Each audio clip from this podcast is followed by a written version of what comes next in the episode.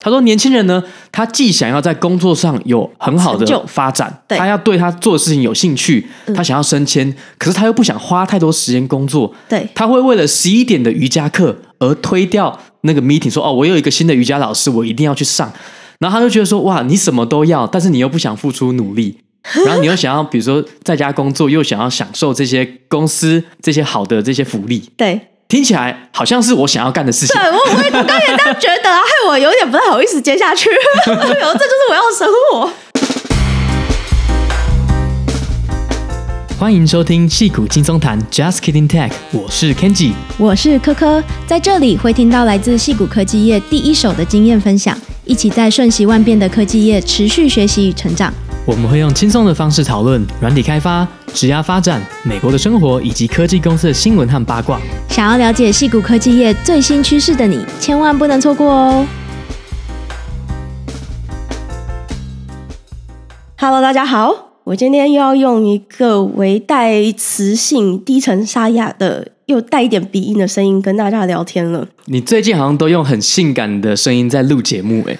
对，就是仔细想一想的话，发现过去大概两三个月都一直处在一个感冒的状态，就是感冒可能快好了，然后又又又感冒了，然后就是哦，好像又有几天比较好，然后又感冒了。对，感觉就是一些有的没的事情一直在发生，可能中间抵抗力就比较差吧，然后可能好了一下，然后又稍微再受到影响。我像我记得我那时候十一月回台湾那一阵子前后也是感冒蛮久的，大概一个月左右。对，然后但是我回来之后就稍微好一点了，感觉我那个免疫系统已经保护完全。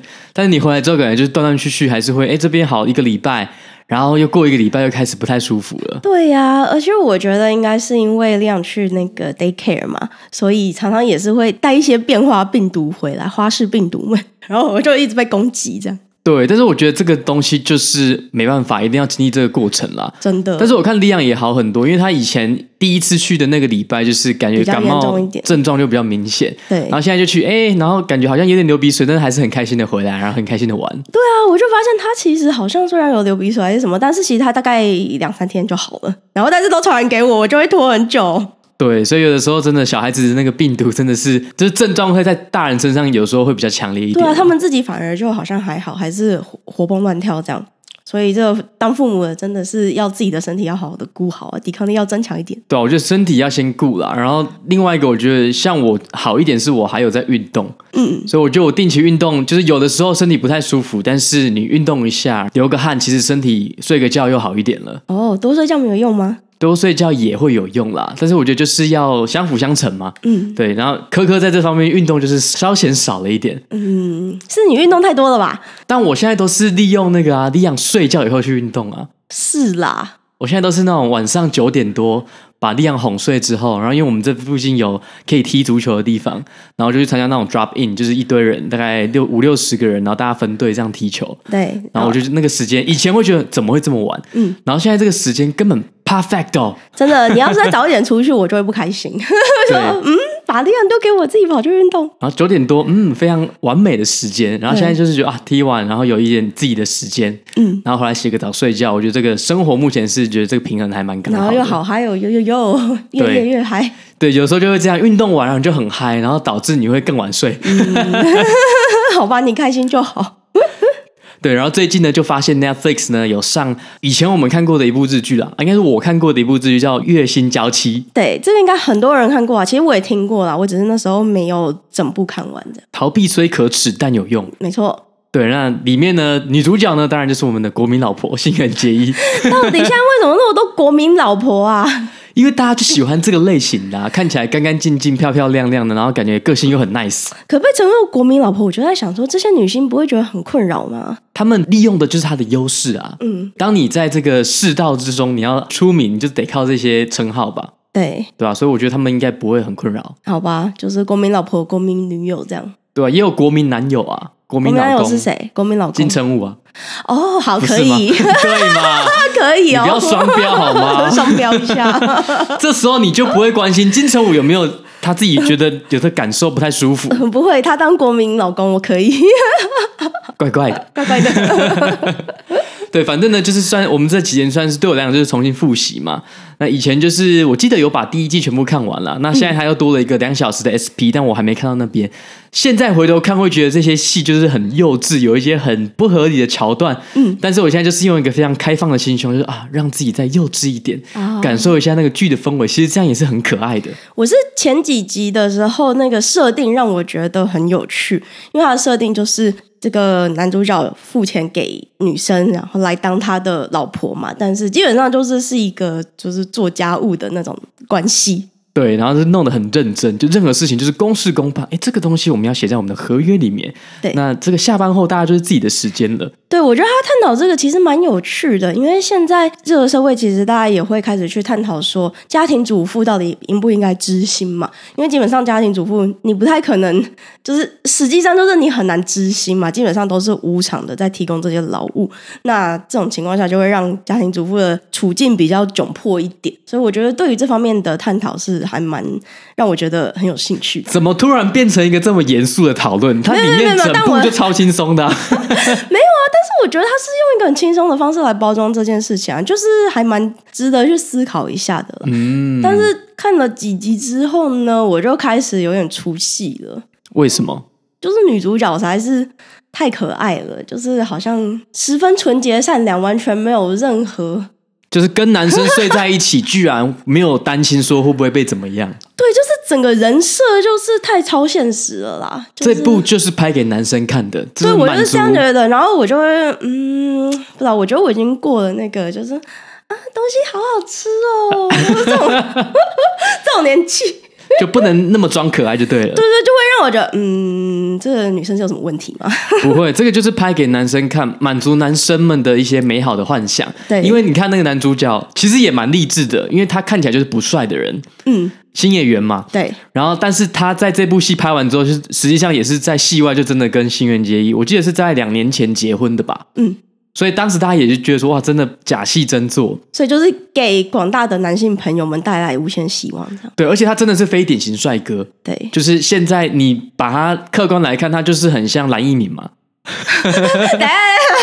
非典型帅哥啊！我说非典型帅哥还是帅哥，还是帅哥是不是？好，可以，可以。对，就不是我们传统中想象中的帅哥，金城武吗？对，但是现在我觉得就是一个非常分众的市场，大家就是青菜萝卜各有所好。所以你看，我觉得他拍出这样的剧，然后让大家觉得哦，其实非典型帅哥也是不错的嘛。嗯，也是满足在这个广大男性社会里面有一个幻想，还是有点机会的。很棒，给大家希望啊！好啊，所以重温一下这部剧也是蛮有趣的。对，有的时候真的会，你在看这些以前看过的剧的时候，你会有一种啊，回到以前看的那种年轻时候的感觉。哦，对，就跟你以前，比如说遇到很多好朋友，你国高中的好朋友。你会一瞬间回到以前那个时候的情境。哎，对对，你如果看你年轻时候看过，像现在如果看一些以前看过的卡通的话，也会觉得我瞬间好像变成小学生那种充满热血跟梦想热情这种心态，这样。对啊，所以我觉得适时的那种复习一下以前看过的东西，我觉得这是还不错的啦。嗯，对啊，那其实以我的个性来讲，很多东西我看过我也忘记了，所以对我来讲，再看一次其实还是蛮新鲜的。哦，不过这部你好像记得比较多一点。对，因为新垣结衣很可爱啊。所以男生真的喜欢这种，就是看起来很纯洁无害的。但是不得不说，我觉得新垣结衣他早期的日剧长得跟那个《月薪娇妻》里面不太一样。哦，他在那个东大特训班里面就是演比较偏配角嘛，嗯、然后就那时候看起来很黑。我不知道是剧里面很黑，还是他当时本来就比较黑。但是感觉在那个《月薪娇妻》之后，她就是真的形象就是变得是女主角女一的感觉。哦、所以我不知道她是不是有可能整形还是干嘛了啦。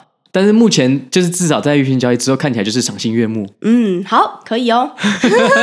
完全不想要继续这个话题。对，再聊女生我要生气哦。可是真的还蛮可爱的啊。那我们来聊金城武好了。他很帅，我也是可以继续聊。哦。好啦，那就来进入这一周的主题喽。这一周呢，来跟大家聊一聊 Google 最近到底出了什么问题。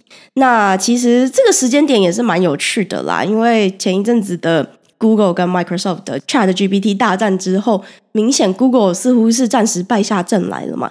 那这个时候呢，诶，又跳出了好几位前员工出来，算是给 Google 一些指教吧，来指出一些他们在 Google 待了这几年之后看到的一些问题。那他们写出来的这些文章，因为里面的内容蛮精辟的，虽然说可能会有一些反对者持不同的意见，但是整体来说也算是让我们一窥了 Google 这间公司在成长了这。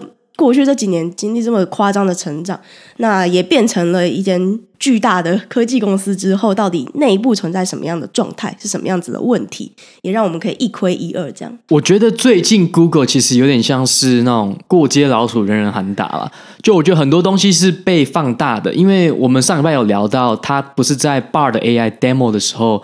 有被指出说有些错误嘛？对，但是其实呢，同样在 Bing 推出之后，也是一堆问题嘛。对，最近也陆续传出蛮多这样子的消息。对，但是因为 Bing 毕竟是比较新的东西，整合 Open AI 的 Chat GPT，所以大家的容忍度就比较高一点。对，然后 Google 呢，你就是只要犯一点错，因为可能它现在就是在市场的领先者的位置。然后我觉得大家很喜欢一个故事，就是说啊，本来一个领先者，然后被大家被后来居上，被人家干掉。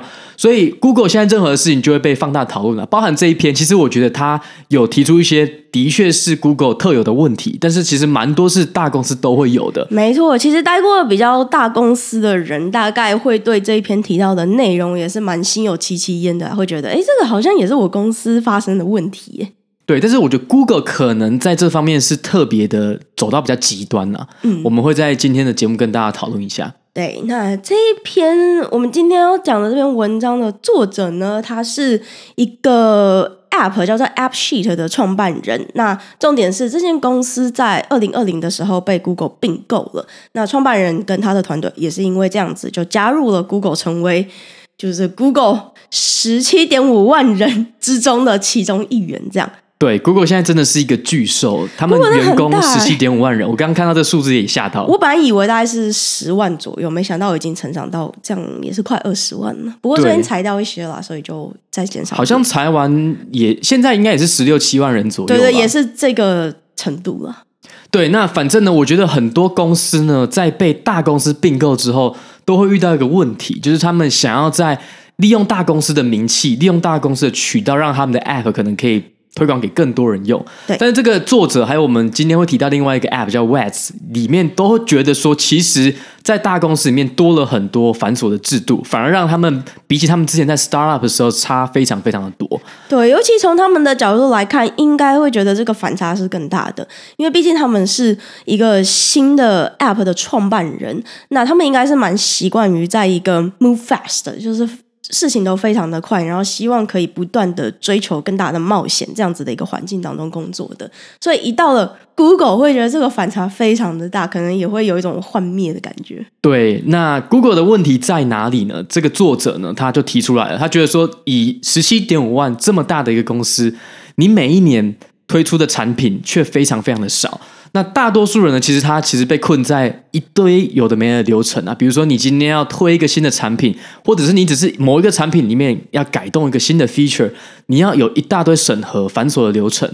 然后呢，每一年可能每半年都有一些绩效考核啊，然后你要写文件开会，每半年都会有一个什么 H1 planning 嘛，就上半年的规划，规划完之后又有下半年的规划。这个其实跟大部分公司差不多啦，只是。他觉得 Google 在这方面来讲是走到一个比较极端，就这些制度繁琐的流程是比起其他公司要多非常非常的多。也可能是因为人很多，所以以维度来讲，是更多人被困在这样子的一个系统里面。对，那他就觉得说，那为什么即便有这么多繁琐的制度呢，大家还是愿意留下来？因为其实。这些制度的产生呢，就是让大家能够在里面一直忙嘛。对，对，你从一个你跳脱这个角度来看，就是制度的创始人、制度的产生者，就是为了让剩下的人不要想太多，你就是照这个制度工作嘛，所以就会有一些升迁的制度、加薪的制度啊、福利啊，然后里面的制度呢，就是让大家鼓励你不要当英雄，你就 follow 这些规则，follow 这些 SOP，好好的走，然后让这个整个背后的这个公司 Google 或是 Alphabet 能够好好的运作。对啊，那为什么不要当英雄呢？因为当英雄就是很危险嘛。就是这个人如果开始标新立异，可能会让其他人也跟着想要效法这样。对，那这个就跟我们讲过的 Meta 的文化很不一样。Meta 某一种程度是在鼓励说，你赶快去做新的东西，嗯、你赶快减缓说你想到一个 idea，然后推出给一般使用者的这个时间嘛。对，所以 Meta 的文化来讲，就是比较容易出问题，就是比较容易，比如说你今天不小心有一些 privacy 的 issue 啊，你可能使用者的资料被你拿去做一些不好的使用，因为他们的流程比较没有像 Google 这么多，所以比较容易出事。但是这是有好有坏嘛？我觉得。以 Meta 来讲，它可以更快的有新的产品的迭代，更快的看到市场喜不喜欢这个东西。对，这真的是两种很不一样的文化制度了。我记得蛮多在 Meta 工作的朋友都提过一件事情，就是他们内部的那种留言板、讨论板、聊天室上面呢，基本上你要想办法在上面赶快去洗一堆你做出来的东西，就最好是每天都有一些新的东西可以发表。所以你就会看到那个留言板上面，很多人都会不断在说啊，就是 lunch 啊，congratulations 啊，就是非常多的新的东西在推出来，就大家都要争先恐恐后的在上面赶快说哦，我今天又有什么新的东西，有什么新的贡献？这样对，所以以 Meta 来讲，它可能在这么快的情况下，就可能牺牲了一些品质，它可能 code quality 没有很好，或者是会产生一些 production 的 issue，这个发生的机会会比在 Google 大嘛？那 Google 的好处就是说它很保守，所以你可能。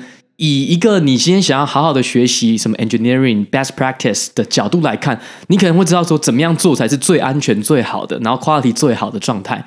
但是对有些人来讲，他可能觉得这样的速度真的太慢了。对啊，我刚好最近就有一个是。跳去 Google 工作的朋友，他就也刚好就讲到了这件事情，就在那篇文章出来之前，他就说那个新的 machine learning model 就是要调个参数或是要 launch 的时候，都要经过非常非常多的审核呢，就是要好几个人要 approve，然后要讨论，要 review 你的 doc 等等。我目前待的公司还没有这种制度啦。通常大部分的情况下，顶多会有一些 process 告诉你说，好，你先这个浪学的时候，你要按照这个步骤。但是，比如说，顶多就是一两个人 approve 就可以了。你可能你的同事或者是你的主管 approve 这个 release 就可以了。那比较没有听过，像它里面有提到，大概有一些特殊的情况，应该说蛮多情况下，你可能一个产品要推出，要十几个人的审核，十几个真的很多哎，而且只要有一个人不 approve 的话，那这样是怎样？就是就白费工了吗？就被 block 了，就被 block 了，那要再找你的主管去 unblock 你。对，所以就整个来来回回，你可能在公司一年，你可能本来想说规划三个月、半年要推出的东西，就会拖得更久了。对，那他中间也举了蛮多很实际的例子啦，比如说他本来可能有一个员工只是要推出一个新的按钮之类的，那就变成哎，就是必须要去找出以前的法律上面的文件，然后跟现在的法律的组去好好的讨论这个文件要怎么修改。那因为可能之前写文件的人已经走了，所以他也不知道怎么改等等，所以就变成他本来写是认为是一件很简单可以推出的事情，但到最后。发现他要花很多的时间去做其他本来没有想到需要做的关于流程、关于 process 的事情。对，因为这个创办人他可能进来的时候，因为他当时是被并到 Google Cloud 的嘛，他可能是想说可以利用 Google Cloud 把他们这个产品更发扬光大，给更多人使用，但就发现。他以前加入 Google 前是跟使用者对话，想办法做出对使用者有价值的东西。但是他现在花很多时间在跟法务，在跟内部的 Google 的其他人沟通，然后大家都好像对他来讲不 care customer 想要什么，没有专注在说给客户创造价值啊。然后就跟刚刚讲的嘛，他们要推一个东西，结果一个产品居然要超过十五个人的审核，他就觉得说这有点太。过头了，有点像是你今天是在做一个发射火箭的产品，是不是？就是真的有需要，就是精细到这种地步吗？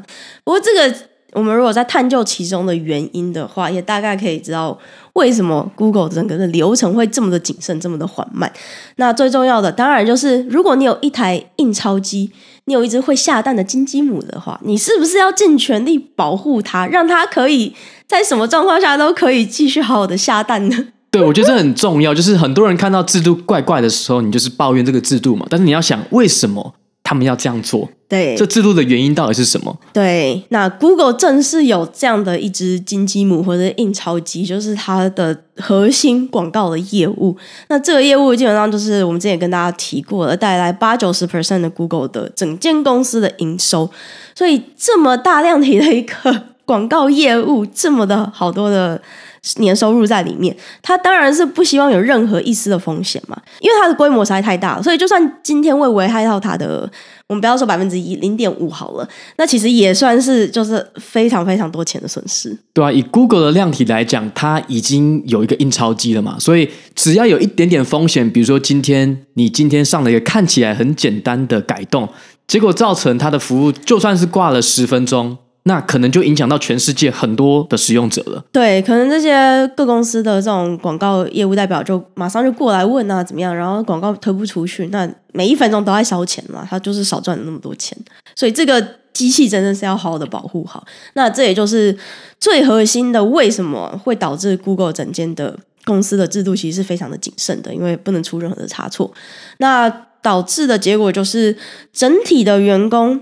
都会被教育成，诶，我们在冒险的时候，他表面上可能鼓励你冒险，但是你在冒险的时候一定要想到相对应的风险哦，你一定要好好的去控管这些风险，让这些风险不会导致最后这个广告业务有出任何的差错，所以这样子就会默默的，就是经过这几年的培养，让大家都变成个性上面，就是在工作上面，就是不愿意冒太多的险，因为你想要冒险的时候，常常是会被阻止的。诶，这怎么好像在教小孩子？对，而且他你要冒险的时候，你就被流程卡住了嘛。对，因为他们已经流程，流程也不让你冒险。对，所以就算说好，你今天不想管任何人，可是你直接跳过你的主管去做一些事情的时候，你还是会被这些流程卡住。对，你就发现其实你也没有办法冒险的，因为整个制度就是让你会卡在那边，就是你要 比如说就是推出一个 code 好了，其实系统也会就是不让你推出去这样。所以最后大家只好躺平了。呃，对，就是反正也没事做，我就躺着好了。对，因为你真的久了，你就算你空有一个理想。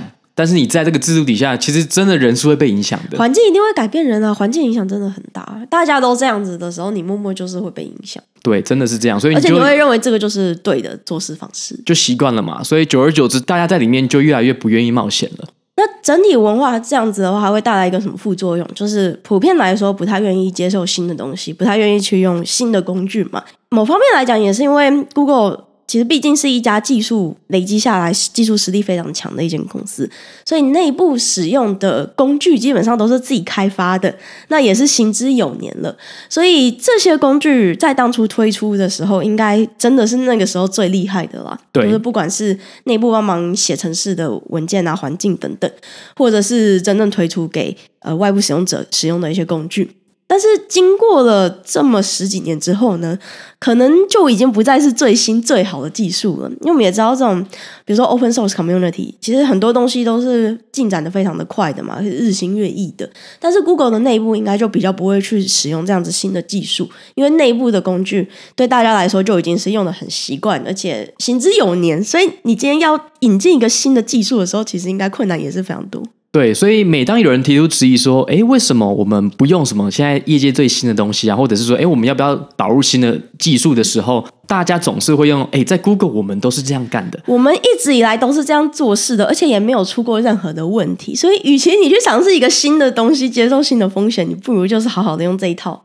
对，所以久了之后呢，大家其实就是被摸头了啦，然后就习惯了。那我们所有事情都是用 Google 的标准来做事情，所以很多新的东西可能现在是最新最好的技术，那 Google 内部就比较难去采用了。对，这点也算是蛮让人有共鸣的啦。我记得我那时候刚进 Microsoft 的时候，其实多少有一点这样子的感觉，因为 Microsoft 的状况也蛮类似的嘛，就是公司规模非常的大。内部使用的工具基本上都是自己开发的，那时候还是用 Surface 的 Book，Surface Notebook，就是都是微软整个系列下来，一定要的啊，自己的家的产品，当然内部员工一定也要用了。对，但我现在已经不不太会用 Windows 系统，我已经好几十年，诶，没有好几十年，应该有十几年没有用 Windows 了。对，所以我现在还真的不会用，已经变成 Mac 的形状了。对，但真的要讲的话，我觉得 Mac 还是好用蛮多的。但这扯远了。但是这种是在 Microsoft 工作的时候，其实真的会有那种，诶，我全部都是用公司内部的工具。那如果我在公司待很久的话，我今天想要去另外一家公司工作的时候，我好像会有点衔接不上。诶，就是在用什么最新的工具，我都不知道。有时候那时候我也不会用 Git。对，我觉得这个是大公司跟小公司的差异，因为像我待的公司，比如说 Square、Braze 跟现在的 Cruise，他们都不会直接自己闭门造车的，他们就是都是用业界的东西嘛，比如说就是用 Slack，就是用 Git，就是用 Datadog 在收集这些 metrics，所以很多东西我发现啊，即便是公司不太一样，但是用的工具其实都差不多。然后都是算是相对新的东西，所以我觉得在换公司的时候，反而那种阻力对我来讲就比较比较小一点，不会说要重新学习。对，而且很多时候其实是优势，因为就发现，在这些可能比较小型的公司没有自己开发这些 tool 的时候，那这些技能往往都是很容易你可以在公司之间转换的。那通常公司也都会看你的履历，就会看你有没有相关的技能嘛。所以后来就发现，嗯，好像。真的不能就是太习惯同一套工具的组合，同一个公司开发的产品。对，但其实背后的概念应该是类似的啦，只是说你会的确你换到一个新的公司，然后熟悉一些新的产品跟技术的时候，会花一点时间啦。嗯，是的。那。这个作者呢，有另外提到一件事情，就是他觉得，就是 Google 呢招太多太废的中高阶主管，这跟最近那个 Meta 的 Mark Zuckerberg 的感感觉是有点像了。他觉得说，这些人呢，其实离真的客户蛮远的，那都是在自己的小圈圈里面讨论事情，他根本不晓得现在客户怎么使用这些产品的。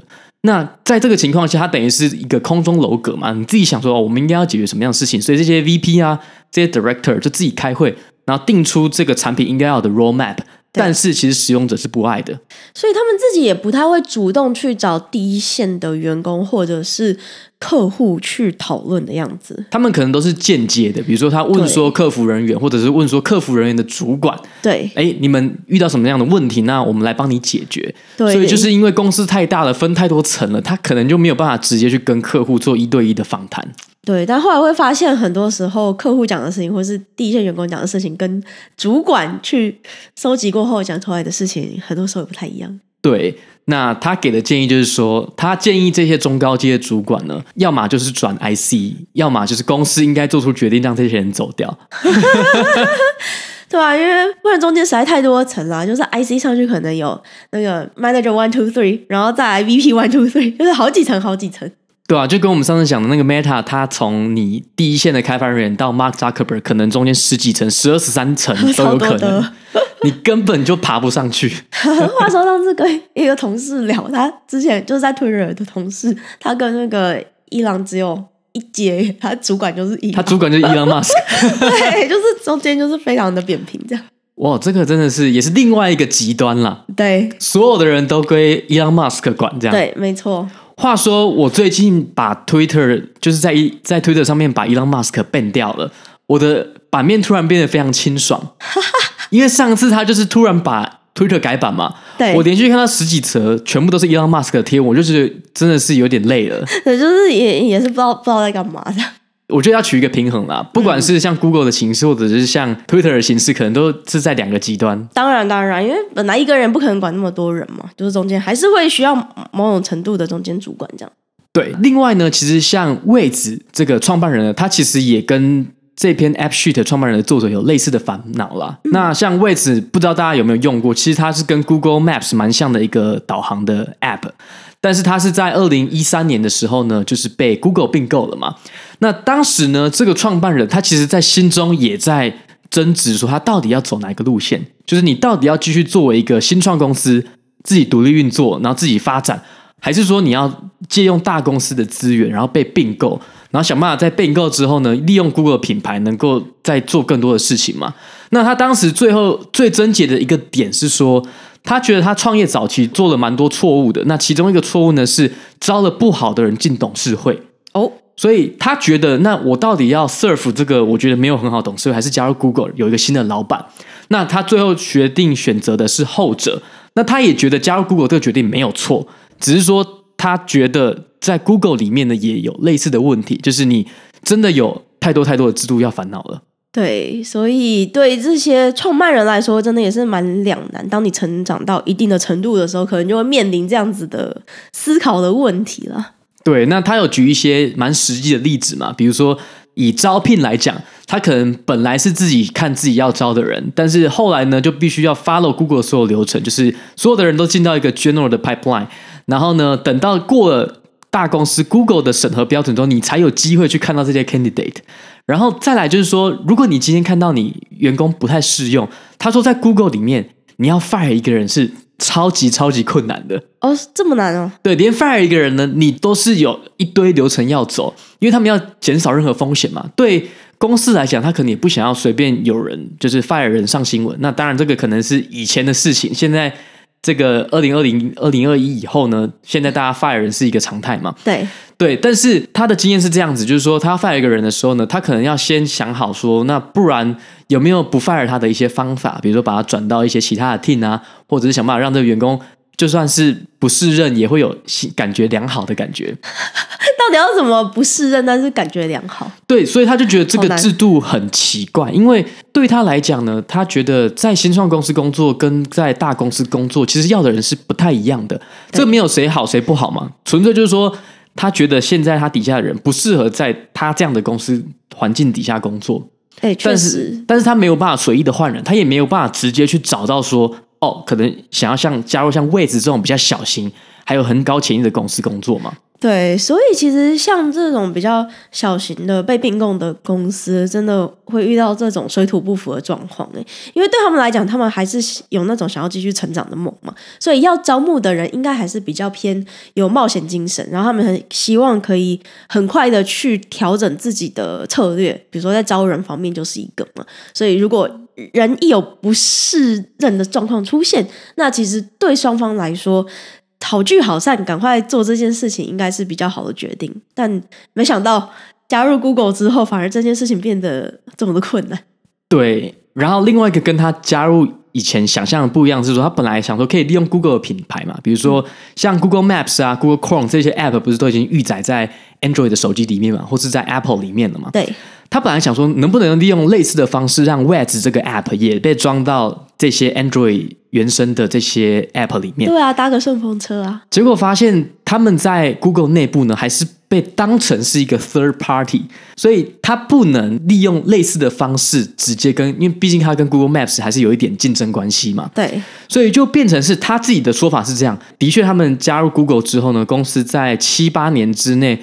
使用者我记得是从十 million，就是一千万人变成一亿四千万人，成长十四倍，那很多。但是他说，他们这些全部都是他们自己的努力，就是他感觉在 Google 这个伞底下，Google 内部没有提供太多的资源给他们。哦，这个嗯，我觉得听到还蛮令人惊讶的，因为很多时候这些创办人真的就是被并购的话，很希望的就是可以搭顺风车，利用大公司的资源嘛，就是找个富爸爸，找个金主妈妈这样，那你理论上在发展的时候可以省很多事情啊。对，但从他的经验分享来看。好像想的真的完全不一样。我觉得这个对现在有在创业的人来说，算是一个蛮值得细看的他的一些经验跟意见，因为可能真的很多事情跟你想的不一样。我觉得最大的反差就是 Instagram。Instagram 在被 Facebook 并购之后呢，Facebook 这真的是倾全力在支援 Instagram。对，但会不会那个其实是少数中的少数？我们看到的是幸存者偏差，不知道。对，所以你真的还是要看说你你要被并购的这个母公司，它的过去记录怎么样，它有没有办法让原来的产品有得到好的资源，然后有得到好的方式去继续往上走嘛？对，因为像 Google 真的并购了非常非常多的公司，那应该不是每一间发展都。真的那么的好，所以如果是创业者想要让自己的公司被并购的话，好像蛮值得去看一看被同一间公司并购的其他公司后来发展怎么样的。对，然后他这边有提到一个蛮有趣的例子，是说 work-life balance。他说呢，哦，大家 work-life balance 应该是要有一个平衡嘛。他说：“但是在 Google 呢，大家只要 life 不要 work。”我被你这样讲一讲，我好想去 Google。对，他说他这边是以年轻人为例啦。他说年轻人呢什么都要，哎，跟我们的概念不太一样哈。我们是成年人什么都要。他说年轻人呢，他既想要在工作上有很好的发展，他要对他做的事情有兴趣，他想要升迁，可是他又不想花太多时间工作。对，他会为了十一点的瑜伽课而推掉。那个 meeting 说哦，我有一个新的瑜伽老师，我一定要去上。然后他就觉得说哇，你什么都要，但是你又不想付出努力，然后你又想要比如说在家工作，又想要享受这些公司这些好的这些福利。对，听起来好像是我想要干的事情。对，我我我刚也这样觉得啊，害我有点不太好意思接下去。这就是我要的生活。对，这其实就是一个大家都要的生活。所以我们是年轻人。对，我是年轻人，对吧？年轻人就是什么都想要嘛。没错。对，所以他就觉得说他自己也不喜欢加班，可是他觉得有平衡的意思就是代表说啊，你今天一到五有一些事情，比如说你三点要走，那你就可以走。可是有的时候呢，你你有些事情想完成，你可能周末偶尔开个电脑加一点班，他觉得这个是很合理的事情。对。但是就他来看啦，在 Google 里面的感觉是，哎，这些人什么都要，但是就是不要工作。这个这个蛮有趣的耶，就是嗯，不要工作。哎，可是 Google 就是一个一份工作啊，就是好矛盾呢。他的意思就是说，大家就是没有花真的太多时间在工作上面了。对。但是我觉得他这个就是他个人的经验啊，也不代表全体 Google 员工。对啊，因为我们也是有认识很认真工作的，就是 Google 朋友这样。真的，真的是也是有非常认真工作，然后就是也是升职升的很快的。对，所以公司一大，真的什么样子的人都有啊。那大家的经验想必也会是非常不一样。对，那 Wes 的创办人最后就说呢，他自己最大的学习就是当时呢他在卖掉公司的时候，还有一个不切实际的想象。就是他还是服务这些使用者，但是他说他应该要，如果他能够回到过去，给二零一三年的自己一个建议的话，对，他就会告诉他说，其实当你卖到公司的时候，你自己的时代就已经结束了，你应该要 focus 在是培养你的接班人。就是当你卖给大公司的时候，其实你就不要想说你要用以前的方式让这些服务这个产品变得更好了。这个东西已经不再是你可以全权主导了。对，好好哀伤哦。非常的哀伤，有一股淡淡的哀伤，因为他说他其实早就想走了，他算是待了蛮久，他待了七八年才真的从 Google 离开。对啊，他讲了这么多，结果也是待了七八年啊，很久。他说他其实，在三四年前到一半的时候就已经想走了，但因为他发现他前面的策略错误嘛，他还是把自己当的一个创办人，所以亲力亲为。哦，就是他还是想要力挽狂澜这样。对，所以当他想走的时候，发现有太多事情是他是 single point of failure。对，所以他后来的做法就是说，那他就剩最后三四年的时间，培养下一个领导人，哦、让 Wes 在他走了之后还是可以好好的运作。所以他现在做成了这件事情了吗？对，他就是做成了这件事情，才决定说，他现在是一个好的时间点，他可以走了。哦，好负责任哦，算是蛮负责任的啦。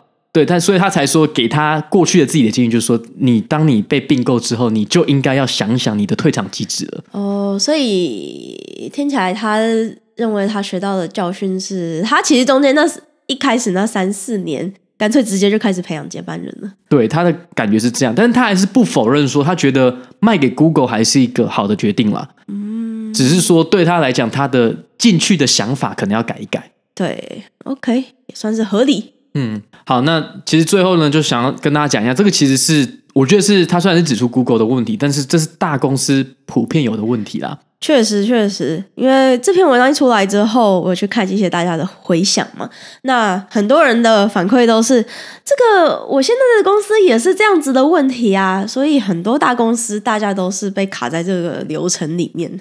对，所以我觉得对听众来讲，你要知道的事情是说。你不能指望加入 Google 这种大公司，但是你还是想要有很快做东西，很快很快就可以在使用者看到你的成就嘛？你的产品就是他们这个流程一定是比较慢一点的。那就跟相反的，你加入一个新创，你就不能预期它跟 Google 一样成熟，有很多很好的流程跟制度，然后来避免说你今天不小心哎有一个不好的 change，然后进到那个 production 里面了。对，因为。这真的很多事情都是一体两面啦，有它的优势就有它的劣势。这样，那其实，在 Google 这样子有呃这种繁琐谨慎的流程的好处，就是东西比较不容易坏掉嘛。那你可能周末就比较不会突然被一个 on call 通知要起来加班，加班到十二点这种事情，在新创公司应该就很多，但是在 Google 这样子的大公司就会相对少，非常的多。对，所以最后还是要看。公司的文化到底适不适合你？我想这也是一直以来我们频道常常跟大家强调的事情嘛。很多时候不要因为公司的名气大，你就觉得你非进这间公司不可，它就是你的第一志愿。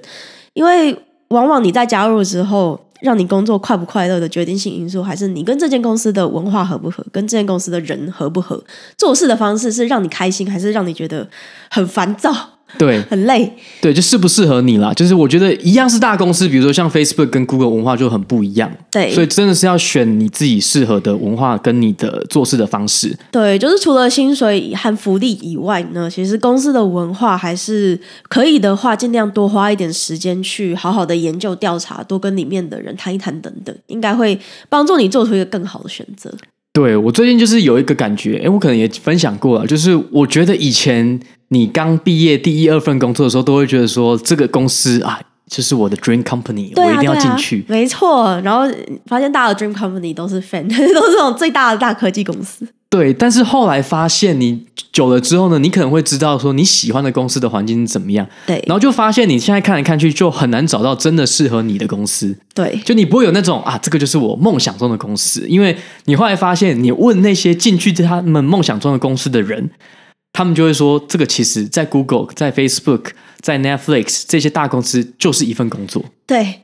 哎，这也是成长的一部分呢、啊。我们也长大了呢。对，你就了解说，好像不太可能真的有你梦幻中觉得怎么样都很好的公司啦。对，后来是认为，好像不要把太多的梦想建立在工作上面，你可以在你的生活上面去建打造一个梦幻的家。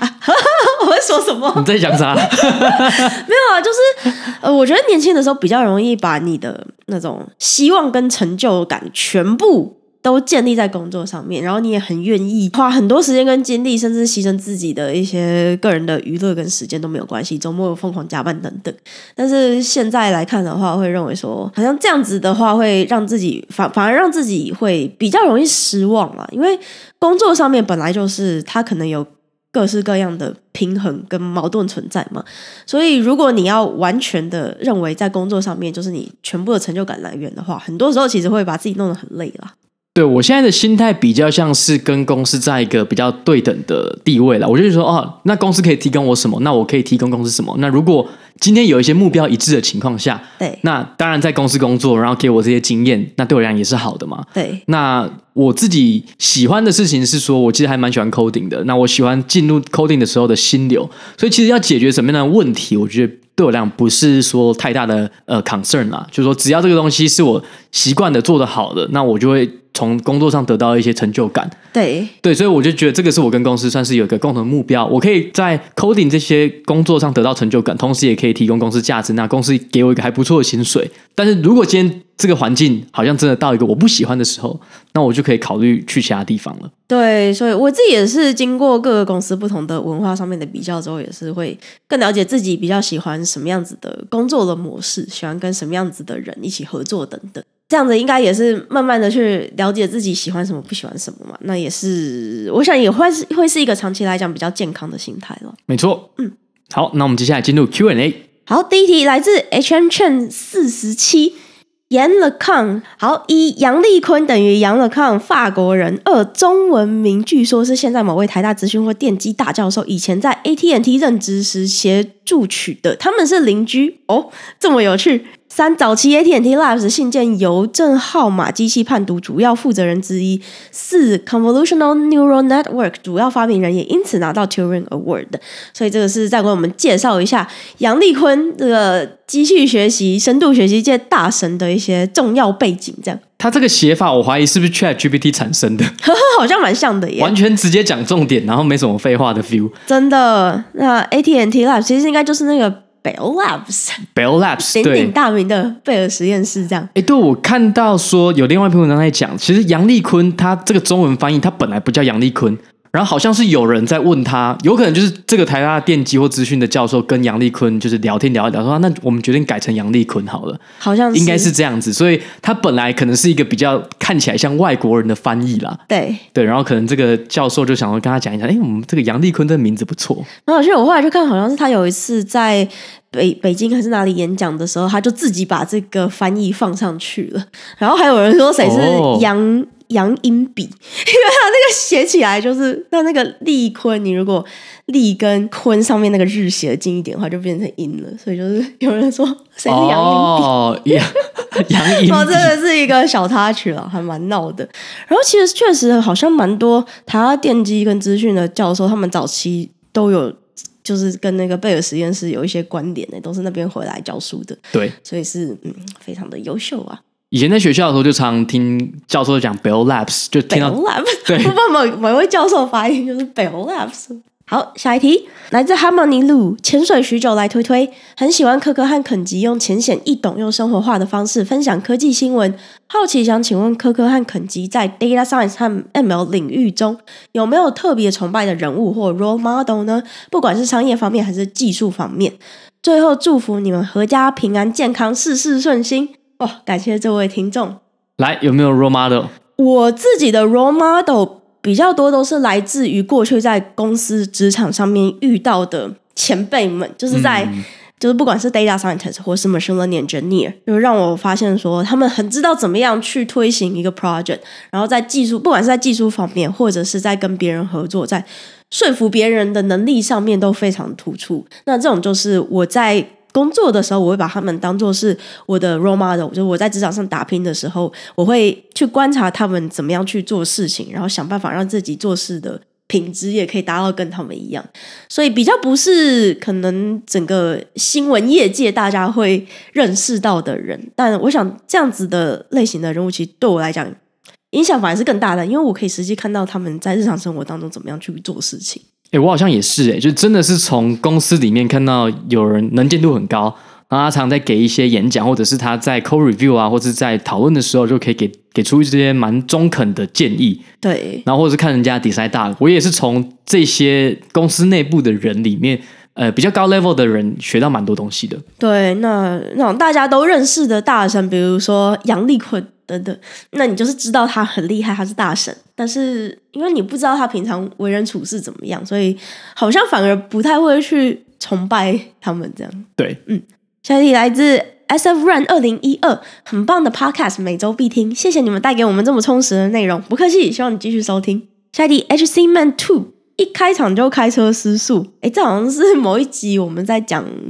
夜就是晚上录的那一集，对，晚上录的那一集，然后你就一开始就嗨到爆，对，就很嗨。晚上总是有不一样的氛围嘛。嗯，下一题来自黑里一九八六六六六六，黑里三岁猪狗嫌台语念来比较到地，好喜欢听你们的对话方式哦。所以是三岁，不是两岁。对，所以三岁可能开始就会惹人嫌喽。对，就是大家都觉得三岁小孩怎么那么那么烦吧？我也不知道。好，目前利昂一岁半，还是可爱的阶段，还有一段时间。下一题来自 SJ Linking 演算法，请问 Linking 有演算法吗？如果有，可以出一集介绍吗？谢谢。哦，这个应该是在敲碗哦。好，我们听到了，Linking 也有他自己的演算法了。那我想我们可以去研究一下，他有没有除了像是就就是涂鸦墙这种呃 News Feed 的形式的演算法之外，有没有其他他自己比较特殊的一些？对，思考在里面。这个我们可以研究一下，因为 LinkedIn 它的看起来是跟一般的 social media 比较像，但是会不会它有针对，比如说毕竟是职场的人嘛，有一些特别的演算法，这个我们可以研究一下。然后有趣的话，可以做一集给大家分享一下。嗯，下一题，CLL Claire，柯柯好美，很喜欢你们的节目，听了心情好开心。我搜寻了一下灯光秀，看照片就觉得好梦幻，这种就是称赞我就是。真的很开心，收下，直接收下。非常谢谢 Claire。那灯光秀是我们在讲去加拿大 Whistler 玩的时候，晚上去看的一个雪地中的灯光秀嘛，真的很梦幻，非常的推。现在想一想，那个想到当时的情景，又想要再去看一次了。哎，真的，这个可以每年都去一下。这样，下一题来自才刚开始就结束，哭哭，听起来好悲催。科科的声音太好听了吧？肯基也不错啦，其实。哎，你被顺便了。我是附带的，但是没关系，被附带还是很开心。真的，真的很开心。下一位，Canada 五三四二，治愈系又有内容推荐。第一次留言，你们的内容很棒，很喜欢科科跟肯吉的互动。每次听你们聊最新科技业动态，感觉在听故事。而你们的日常生活分享，是使一整个内容达到一个画龙点睛的效果，渲染出 cozy cozy 的氛围，让人感觉心情很好，很治愈哦。就是有了这一部分，你们的内容变得很你们，就是独特。出门散步的时候，都会期待你们有没有更新哦。还有感觉肯吉很支持科科，祝内容大红哦，我被治愈了。真的就是我们，他说我们是治愈系，但我们就是被这个内容治愈了。我被这个留言治愈了，真的感谢这个 Canada 五三四二的分享，对吧、啊？因为我觉得我们就是把我们的日常加到开头里面跟大家聊一下，因为我是觉得很多东西很多内容其实是比较硬的，但是要透过怎么样透过一个好的方式让大家可以比较好吸收，我觉得这是很重要的。对啊，或是进入那个比较没有那么沉重、比较轻松的一个氛围来听我们聊天，这样。没错。下一位尹细然是这样念吗？应该是尹细然，感觉是什么来自什么《神雕侠侣》里面的人物，好好酷的名字。肯吉好帅，柯柯也好美。新年期间还能听到 Podcast 更新，好开心！新年快乐！谢谢你们提供这么好的节目，这个算是我被顺便了，但没关系，还是很开心。没有问题，我们彼此彼此。对，下一位一一三四五六七位的五星五星，每周都期待的节目，谢谢你们！科科好美，肯基好帅，大家现在都很上道哎，都是会就是加一下、这个，两个一起称赞，真的，那这个可以多来一点，真的真的非常的开心，大家可以多留这样子的言，我们真的会很开心的。对，那。大家也可以想一下，可以放一点问题的，不然我们一直听到我们自己的称赞，也是会有点害羞。我是听得蛮开心的，我是稍微有一点羞耻心啦，所以可能想说，你现在是在呛我没有羞耻心？没有没有没有没有，我是会听着听着会有点害羞，所以大家如果有问题的话，还是可以问啦。因为目前看下来，大家还是一系列吹捧了，那吹捧一定是必要的，那再加上一点问题呢，我们会比较没那么尴尬。好哟，那今天节目就先到这边喽，希望大家还喜欢，我们下周见，拜拜，拜拜。